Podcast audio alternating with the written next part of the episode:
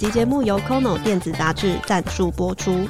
大家平常有在看杂志吗？会不会觉得现在新闻都看不完，没时间看书的时代，为什么还要看杂志呢？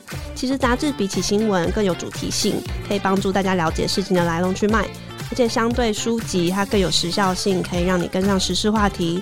像是中文的科技财经杂志《数位时代》，或者是彭博商业周刊，都是很好了解新趋势的来源。如果要买纸本杂志，会不会担心家里空间不够放，又花钱？而且想到要丢掉旧杂志，你又会觉得很心疼。但这时候如果有 Kono 电子杂志，就太方便了。这里面有上万本的杂志，包含台港欧美日韩等多国。横跨商业、财经、时尚、流行、科技、科学等十六大类别，你想看的在里面应该都可以找到哦。风投电子杂志也支援离线收看，你可以先在家里有 WiFi 的时候下载到手机或是平板里，有空的时候再慢慢看。也可以直接搜寻关键字找你想看的主题，聊天都不用怕冷场了。没有用过的听众现在可以免费试用十四天，随时可以取消。我们也帮知识冲浪的听众争取到专属优惠，一年订阅费用原价两千两百八十元，现在只要一千六百九十九元，等于说你每个月只要一杯咖啡的费用就能杂志看到饱。欢迎大家点击节目说明栏的链接，或到 App Store 搜寻 Kono 电子杂志，跟着知识冲浪一起长知识。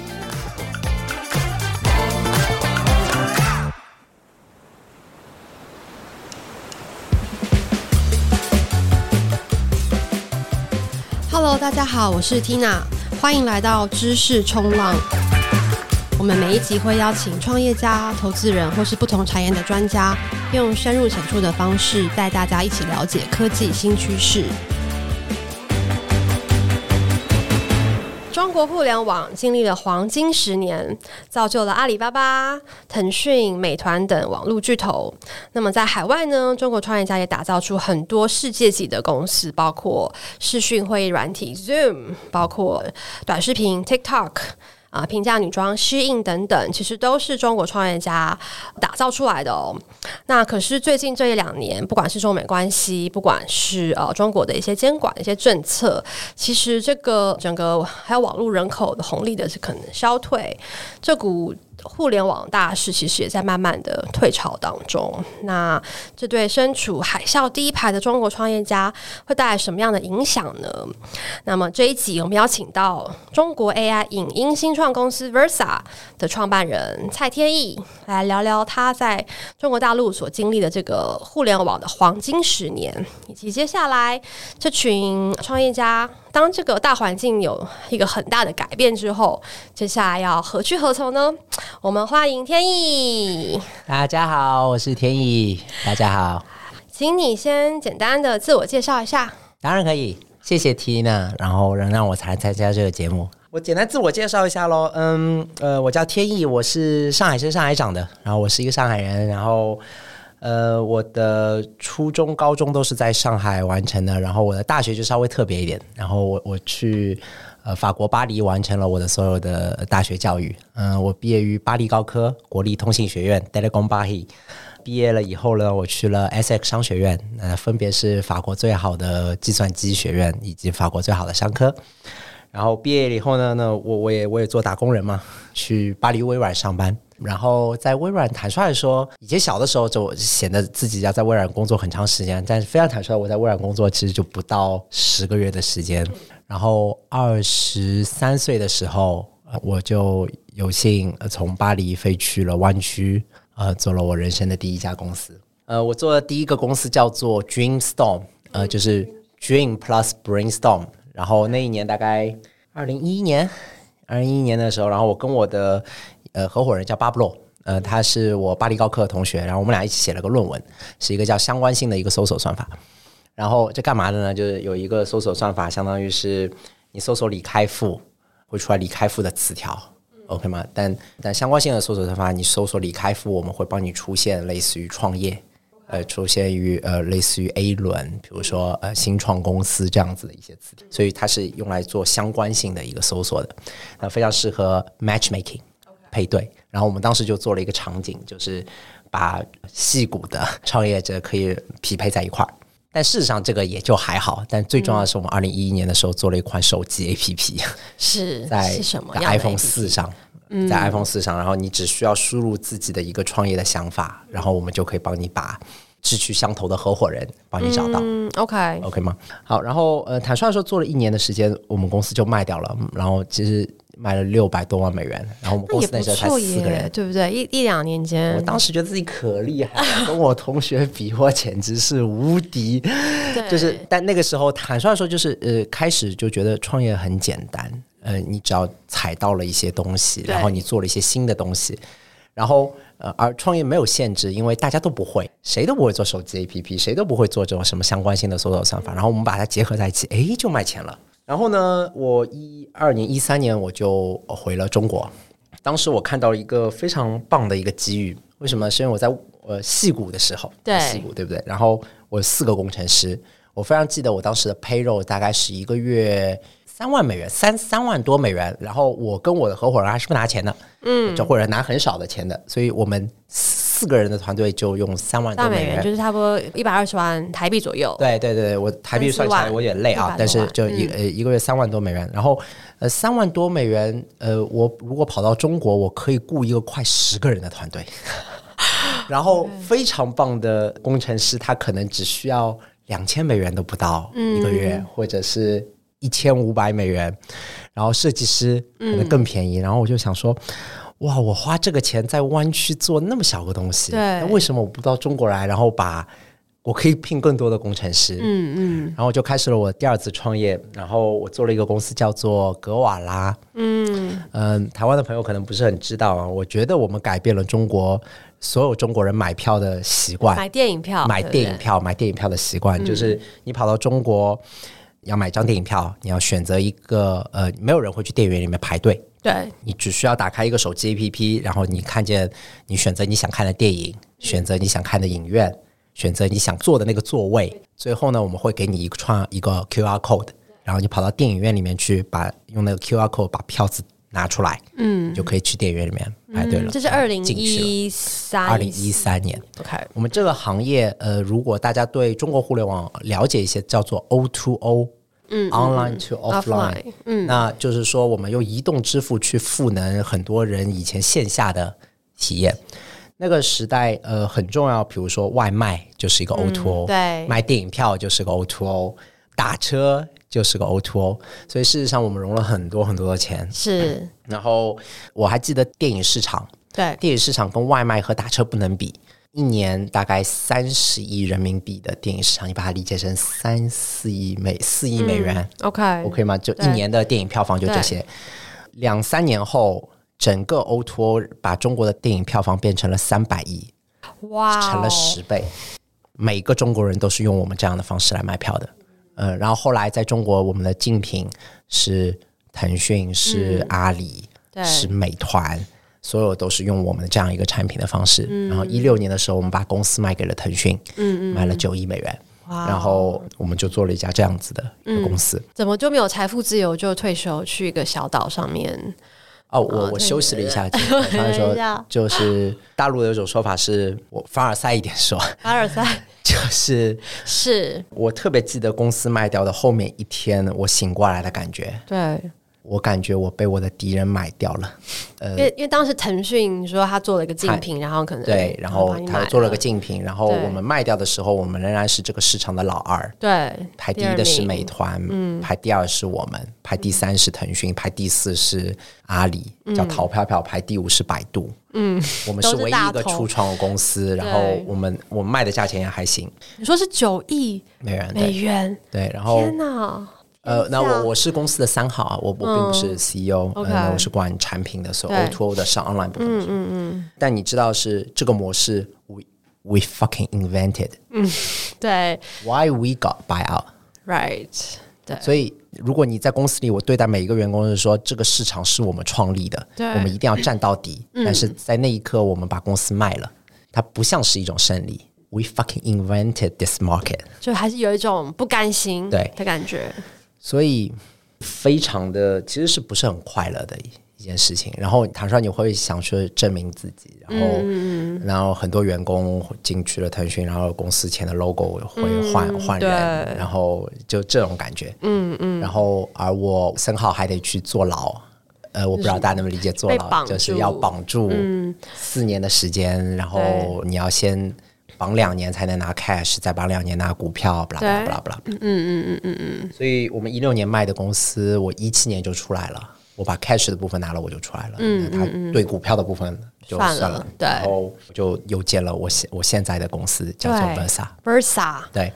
Versa 对我来说，其实是我非常坦率的说，是一个非常接近我人生梦想。就好像我们录制前，我会非常激情的介绍自己的产品，嗯、是因为我真的很喜欢我自己做的产品。嗯、Versa 是一个什么样的公司呢？我们希望用 AI 技术去降低人的创作门槛，就创作门槛。那呃，我我们我相信的事情其实很简单，就是一个普通人应该能做电影大片，或者一个普通人就应该有很强的视频的制作能力，把能把他脑子里的那个世界能够展现出来。对，这个就是我们在 Versa，我们一直这个是二零一八、二零一七年、一七年，对，哇，OK，嗯，我们希望做的事情就是用当时 AI 其实刚起来，然后我有一个合伙人是上海交大脑科学与研究中心的主任，对。他其实跟我同年，我们一起建这个公司的时候二十九岁。他其实是上海交大的教授了，副教授了。嗯、对，对，对，所以他有有一个非常棒的一个实验室。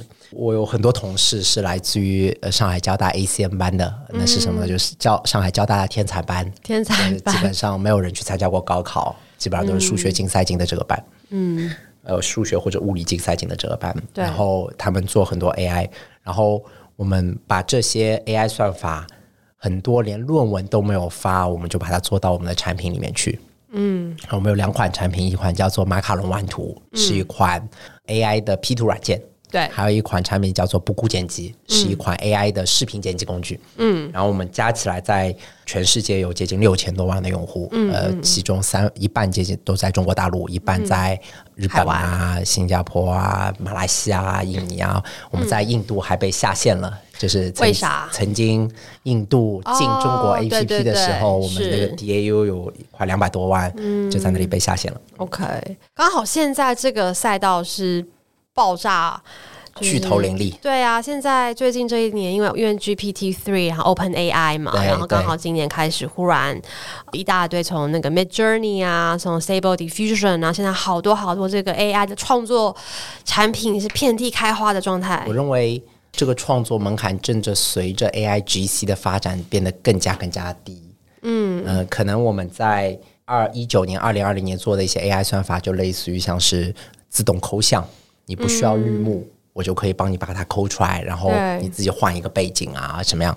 呃，比如说语音转写，你说话了以后，我们自动会帮你出字幕。对，呃，这样一些技术，嗯、到现在我们正在探索的一些技术，就是你直接描述你想要什么东西，说一只猫在桌子上跑来跑去，然后它走过的脚印上面写出 vlog 五百一十九期，然后我们的 AI 就可以生成出一个这样的片头。所以我认为。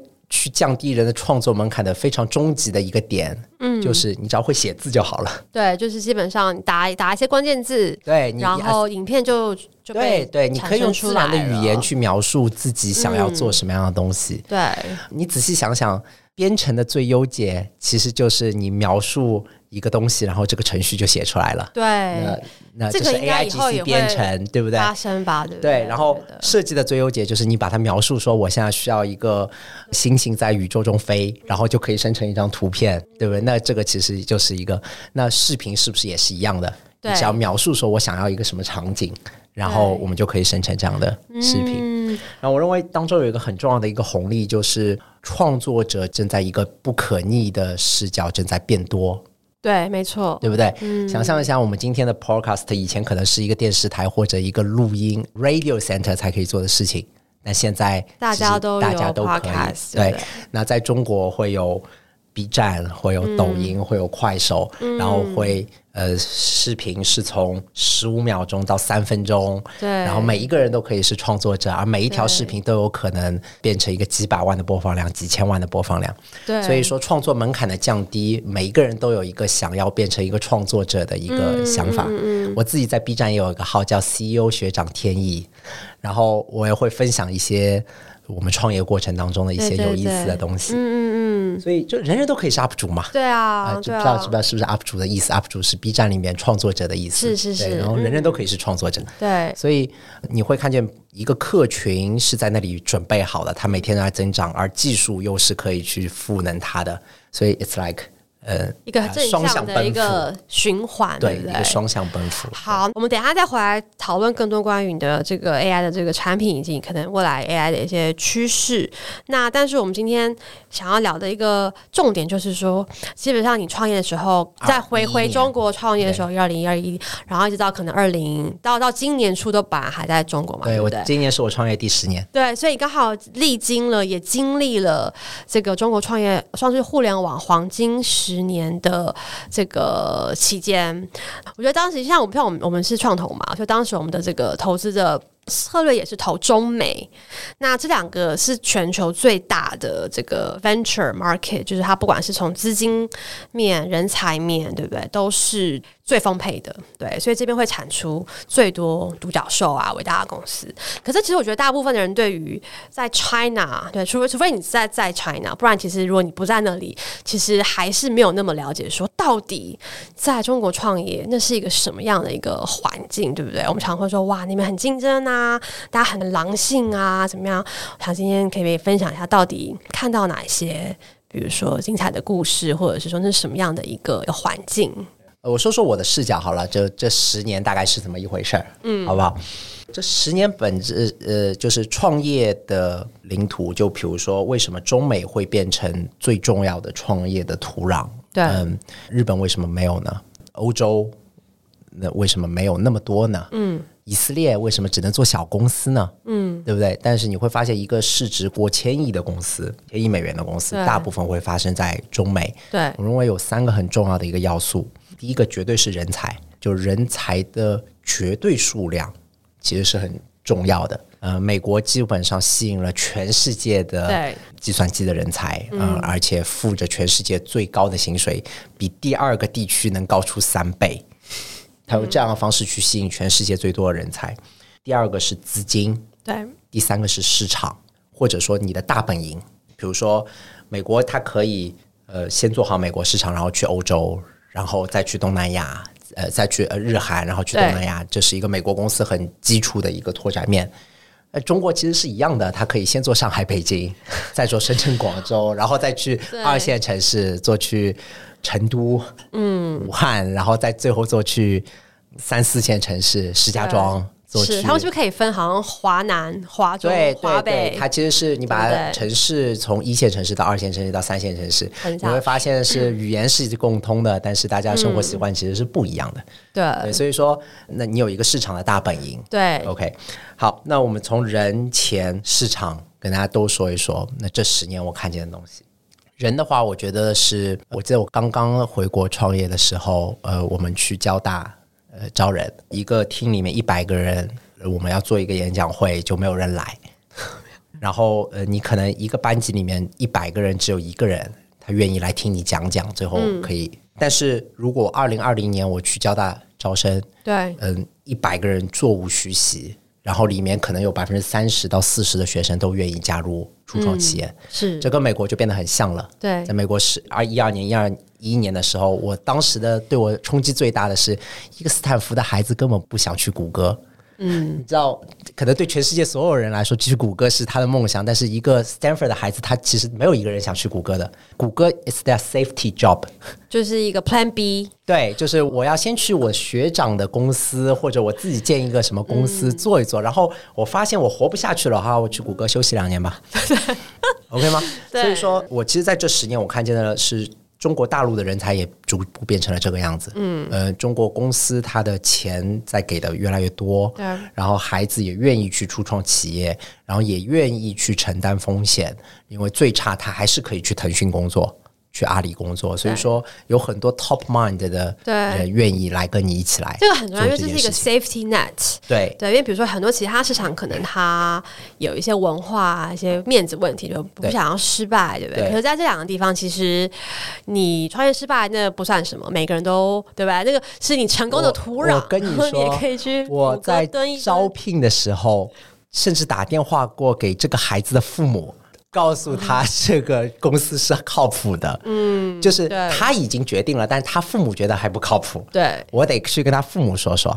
然后还会要跟他说的是，呃，年终的时候我们还有父母奖金啊，什么的？父母奖金，天哪！就是就是，其实是在从他年的大本营就是要这样，不是只有孩子有奖金，对不对？父母也要有奖金，从他孩子奖金里面拿出个百分之二十给他父母，不，然后不问父母要那个账号。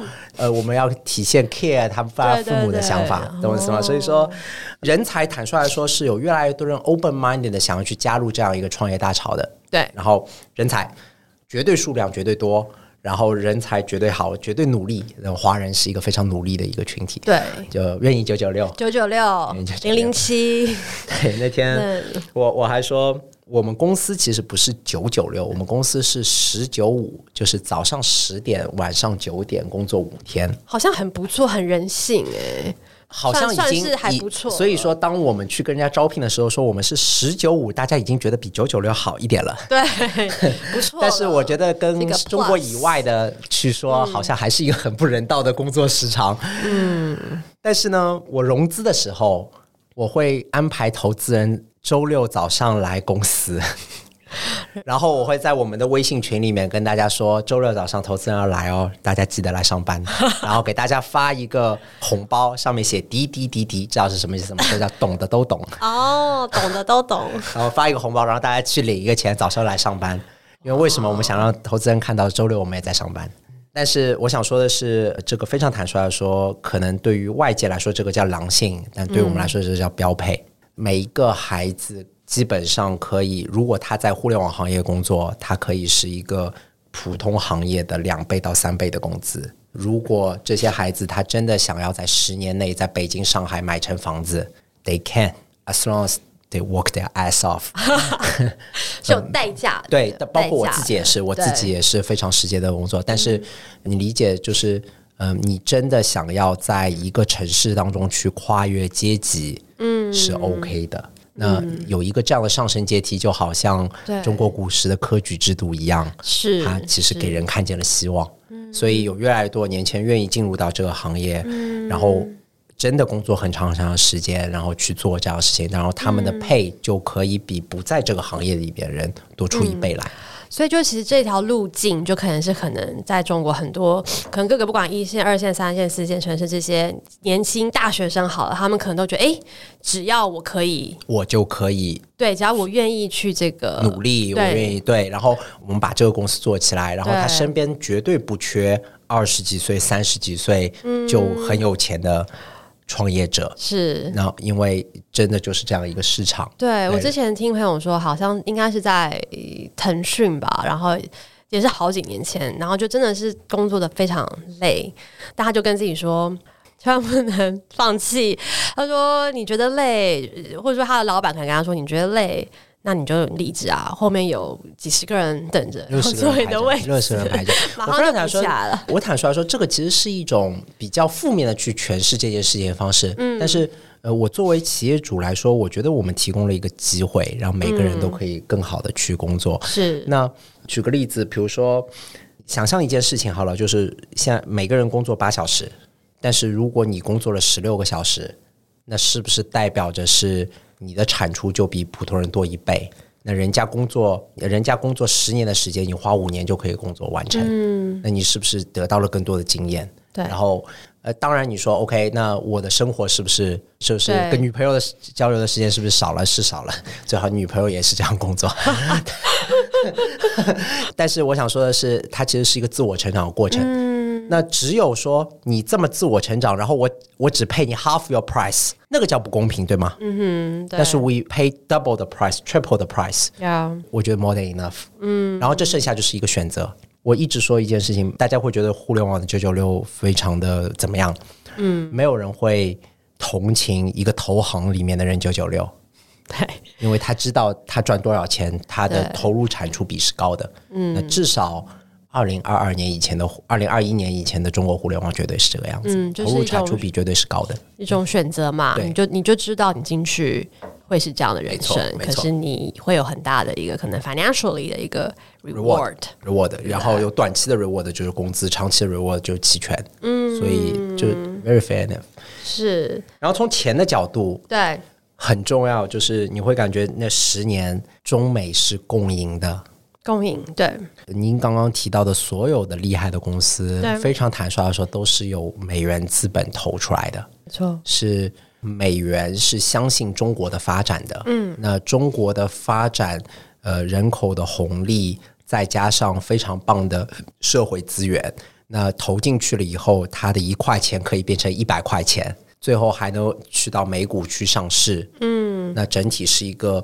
当中国发展了以后，美国也会更好的。呃，坦率的说，对 top one percent 更好啊，不是对百分之九十九的人。但是从 GDP 上面来看，其实中美挂钩就是这样一回事情，嗯、就是 when China wins，US wins。嗯哼，那这是一个到二零二零年的逻辑。对，对但从二零二零年以后，虽然两边都是 win，呃，但一边 win 一年百分之十，一边 win 一年百分之二，好像那一边 win 的。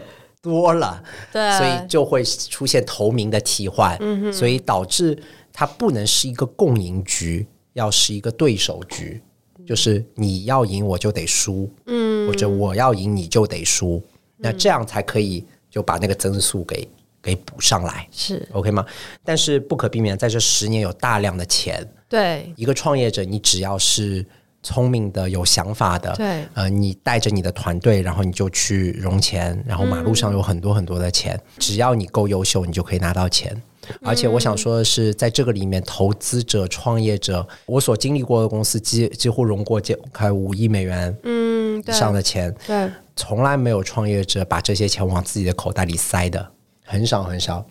投资人融来的钱也不会往自己口袋里面塞，底下交易都非常非常的少，就是。嗯大家希望把这个公司做好，对，至少我所在的创业者群体是非常干净的，对。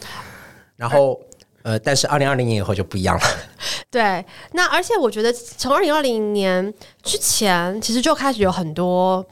中国创业家也出海了，对不对？因为刚刚提到互联网红利，对互联网红利可能在中国本身也开始慢慢的消退，但是其实世界上有很多其他市场可能都还相对的未没有这么竞争嘛，对，对，所以海外也开始出现了很多哇成功的中国创业家去，不管是东南亚，不管是非洲、印度哪里很多地方，美国。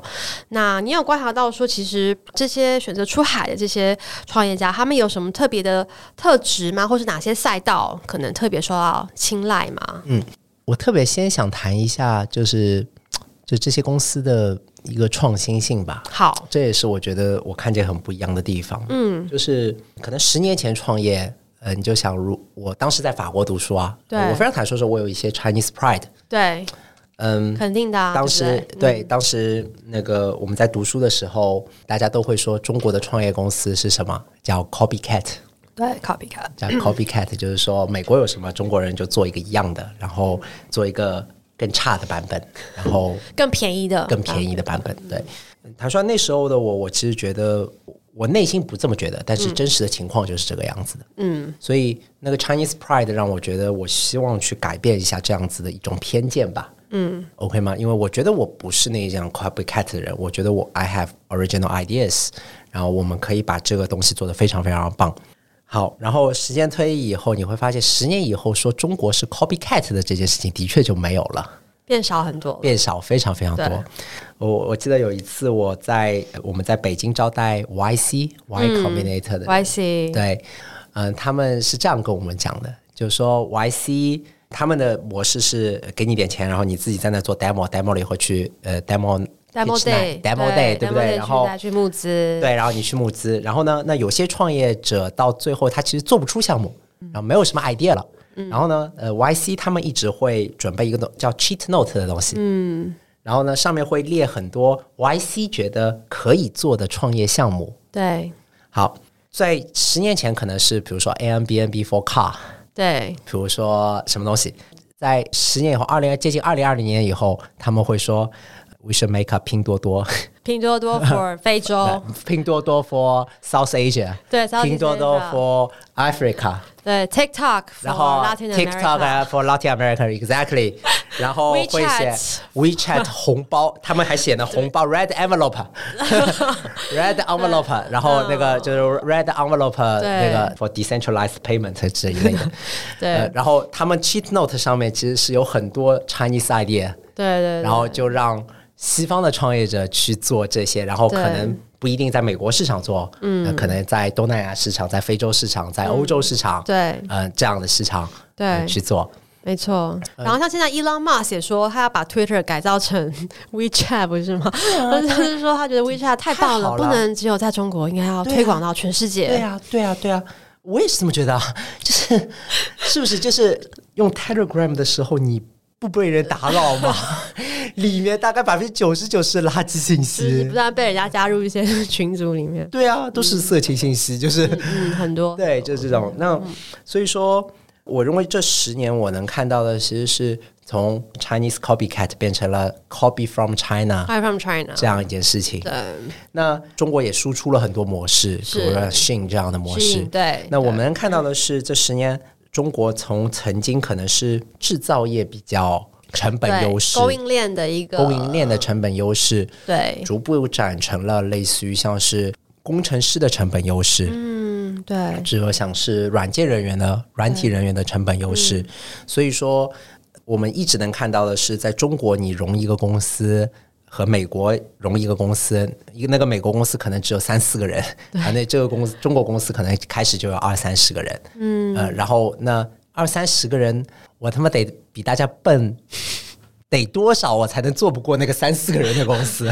嗯、所以你就一直说用一样的成本，对，对，一样的成本，嗯、一边可以是接近五六倍的人，对对对，那还愿意九九六？对，九九六，还愿意更长，再乘以二。所以那你就想说，只要我们的智商不要太笨吧，就都是能赢的。所以这是我我能看见的一件事情吧。嗯、所以说。呃，这个我觉得也是中国创业者的一些信心。对，就是他其实无论跟如果是在相同的资金水平的支持下，嗯、那那中国的产出会更好一些，是因为成本是有优势的。对，呃，所以会看见越来越多的 tech center 会在中国，嗯、呃，design center 会在中国，operation center 会在中国，但是 they do the global market。OK，那我们现在来谈一下，那现在最近这些新的。政治环境改变了，那现在怎么办？现在为什么要看大陆人？然后我们我们刚刚互联网黄金十年曾经如此的辉煌蓬勃，然后创造出这么这么多的呃厉害的公司，然后也输出了非常多人才。那但是现在监整个监管环境的。改变，那但这些人才也还在，但他们忽然发现，可能在中国要做互联网公司开始越来越困难了。那所以，可包括你，可能现在也在想说，哎，那我下一步要去哪里？那所以你观察到说，现在这些这一群创业者，他们现在面临到的一个选择，或他们接下来要怎么去应应这样的一个大环境的一个改变？坦率来说，我更希望传达的是一些，还是一些正面的是想法。当然，当然，嗯，因为。如果我们去负面的去阐述，那很简单，负面的阐述就是，你看在这两年里面，曾经中国的独角兽，现在的市值是不是都砍掉了百分之七十？对，百分之七八十，呃，本来七八十，然后大家会说中国中概股的。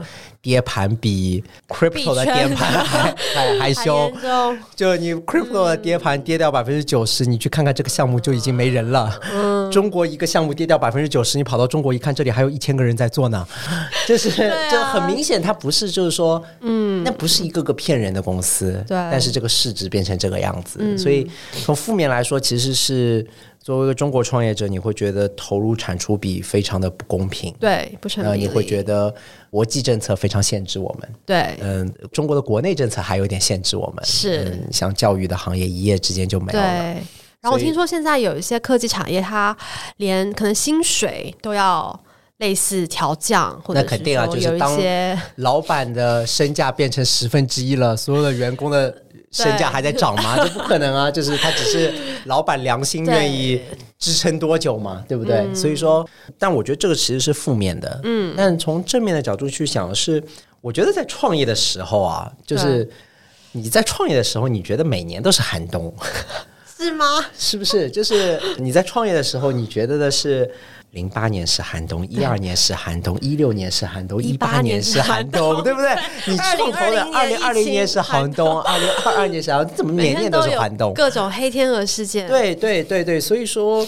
我坦率说，说客观情况下，今年的确比较比较艰困，比较寒冬。但是我不觉得好像完全就没有希望了。或者说，因为创业家本来就是擅长解决问题嘛，创业家每天都在拆炸弹，对不对？创业家本来就是要自我催眠，It's gonna be OK 的人，是不是？对对。所以说，只是这次炸炸弹比较大一点，对，所以其实肯定是在困境当中去找找找出路的。嗯，那我认为出路其实有很。还是有一些的，是对，包括在国内的市场当中，可以去做一些比较好的隐形冠军。嗯，大家不是说在 C 端的市场当中怎么去把消费者一遍一遍骗来骗去，嗯、是，而是你能不能去赋能行业，它被叫做产业互联网。对，哎，互联网技术是不是能帮助电力？互联网技术是不是能帮助农业？嗯，互联网技术是不是呃，当我说互联网技术，包括 AI 的技术啊，这些是不是能帮助水力发电？嗯，那这些东西它是不是可以结合起来？对，把可能中国那些跟民生相关的，但是又很没有发展的很科技化、信息化没有发展的很强的，那互联网人才能不能去帮他？对不对？嗯，那呃，是不是那两边都可以变好？好，那这其实是从。消费互联网转向叫做产业互联网的一种转型。对，好，那呃，元宇宙，对，元宇宙其实也是啊。元宇宙其实坦率来说，呃，中国元宇宙的内容其实是虚拟的 AR、VR、MR，其实是一个设备上的不可逆的替代。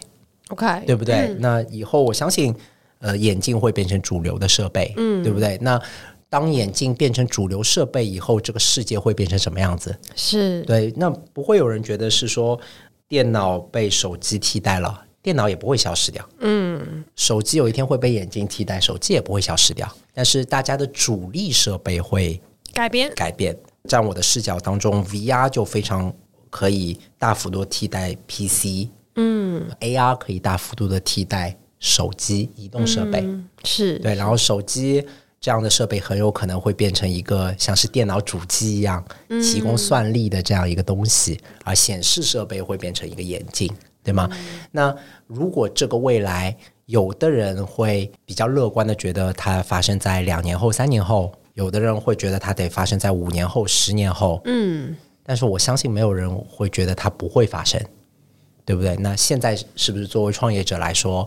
你就是去布局它的机会。嗯，那我们反过来想，苹果布局 AR Kit，对，它做了多少年？是我一直说，当你去体验苹果的产品的时候，你拿一个 iPad 在那里 拿着 iPad 去看这个世界，这是多傻逼的一个动作。为什么苹果年年都在投资这样的动作？是因为有一天这个 iPad 会长到你的眼镜上，这些投资都是都是为了它的 AR Glass。对，所以说它其实是元宇宙的准备。那我觉得才是件很棒的事情。嗯嗯嗯嗯。好，那还有什么呢？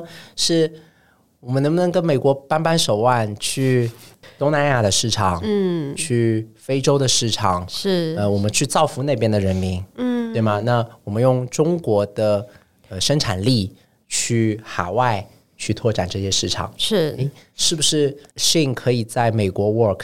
那是不是我们也可以去一些曾经美国企业 dominant 的一些 market，嗯、比如说英国的市场、法国的市场、嗯、呃欧洲的市场，呃是不是我们也可以去尝试一下？那毕竟我想说的是，在中国常青藤毕业的人，或者是所有海外学府毕业的人也非常非常多，所以并不代表不了解这个市场。是，嗯，只是其实是这样。那当大家会说到 Shein，对吗？那家具可不可以有一个全新的 Shein？对，家居可不可以有一个全新的嗯、对吗？那饮食能不能有一个全新的嗯、对吗？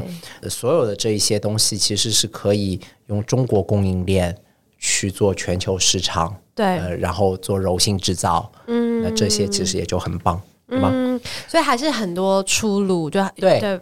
包括 Web Three 呀，对 Web Three，对，现在听说 China 很多这些呃，不管是 Web Three 基金或者是互联网的人才，其实都转去 Web Three，然后可能都搬去了新加坡。或者我给大家说一个逻辑，为什么 Web Three 会对中国的互联网人那么有吸引力？对，就是中国互联网的十年，这个消费互联网的人才其实是靠两个职业撑起来的，一个叫做产品经理。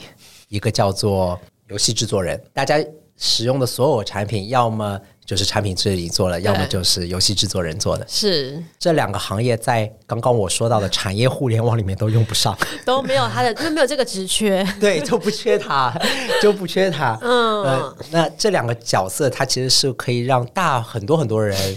改善它的产品体验，呃，让更多人会喜爱这样的产品。那这些技能其实，在 Web 三当中是很重要的，非常需要，非常需要，非常需要。在 Web 三里面，就是说，This project is pumped。对不对？对啊，就是说，这会不会心跳？是不是心跳够不够？对，对吧？需要这种。对，那需要的其实是这些技能，对吗？那既然这一些产品经理、这些游戏制作人最近可能都失业了，他们要失业了，而他们没有公司配得起他们几百万的年薪的人民币的年薪的时候，哎，他们是不是说我在 Web 三里面嗯去看一看？但我相信是做得好的。对，而且华人有一个非常强的根基，就是他能做好应用。嗯，可能在协议层面并不是很强，嗯、呃，但是在应用层面是很好的，是的，对，像 STEPN 啊，对对对，都是华人做的，对，所以所以你会看 Ethereum 可能会并偏白人项目，是。呃，但是好的应用的项目，嗯，呃，Magic 呃，Eden Magic Eden STEPN，呃，然后有很多的华人其实在这个领域当中，嗯，而且我认为呃，这些 Web 三的创业者也正在。可能想吧，就是说，我现在在海外做，我在美国市场、东南亚市场、欧洲市场做，呃，日本市场做这些东西。嗯、那有一天中国市场开放了，嗯、呃，我是不是也可以做？嗯，所以他并不是觉得他想去脱离这个中国的市场，而是想说是我 bet 这个技术是会去 overrule 这个世界的。嗯政府会不会有改变的空间？嗯、呃，我觉得是这个样子。大家都在期待有一天，也许因为因为政府其实是这么说的，就是说其实是鼓励所有 Web 三的行为，嗯，包括区块链的行为，所有都是鼓励。对，他不鼓励大家货币化，嗯，不鼓励大家 tokenization tokenization 或是炒炒币啊。为什么？是因为。我非常坦率的说，就是如果我在中国能发币，我妈妈这样的人真的不知道被骗成什么样子。OK，这种什么，在中国 P to P 都能把老人骗成这个样子，更不要说就是哇，就是。给你说一个故事，然后给你发币，嗯、可能从保护消费者，然后一方面也觉得说，其实这种数位货币也是要发，也是政府来发，对，对，任何人都来发。大家能看在 Web Three 的呃呃 Crypto Space 当中，其实有多少骗人的是项目？那但是理解的是，中国老阿姨对这些项目没有抵抗力，没有抵抗力，所以我甚至不觉得在技术上中国政府是 against 的，对、嗯，而是在。这个金融化的角度上，嗯，就好像呃，我们是这个行业里面的人，我们也不会推荐我们的我们的父母去买一下啊或者 或者或者阿托斯吧，对吧？这个这是这是我我的视角。嗯、所以说，技术的发展，我觉得是不可逆的。嗯、那有没有好的一些监管方向的一些？我认为在、嗯、在美国也是说，crypto 的发展最重要其实是 regulation 要要提升，没错，对不对？那我觉得是这是一个殊途同归的。嗯。一个点，OK，所以说，哎，产业互联网、全球市场、rest of the world、中美以外 rest of 的竞争，以及 Web 三的竞争，都是机会，都是机会。对，所以刚好你现在自己的呃，包括 Versa 这个 AI 的这个影音的编辑软体，包括你另外一个 Portal 元宇宙的这个项目，其实刚好都踩在两个最夯的这个赛道里面。我认为是。哎呀，怎么说呢？就是今年我们还是很累，嗯、呃，真的，真的，刚刚谈出来说是每一年我大概会 close 一轮，嗯，嗯，第一轮是真格，然后红杉，然后腾讯，然后 B 站，然后二零二二年是我第一次还没 close 任何一轮一轮的，呃、而且还要裁员，是不是？这还好，对，嗯、然后但是呃，我的团队仍然很团结，然后很好，所以说我有一个，我在今年把公司可能扭亏为盈了。哦，对，所以这个很厉害。现在多少公司现在对我们公司可以赚钱，这是第一次把公司做赚钱，我创业十年，我第一次把公司做赚钱。你要发现，哎，原来当 VC 不给我钱的时候，我就可以赚钱了。我非常坦率的说，的确有一点这个，就是说，其实我是可以去挣钱的。对对，就是你会觉得 VC 感觉好像一直在给你鸦片吗？对，供春药，你知道吗？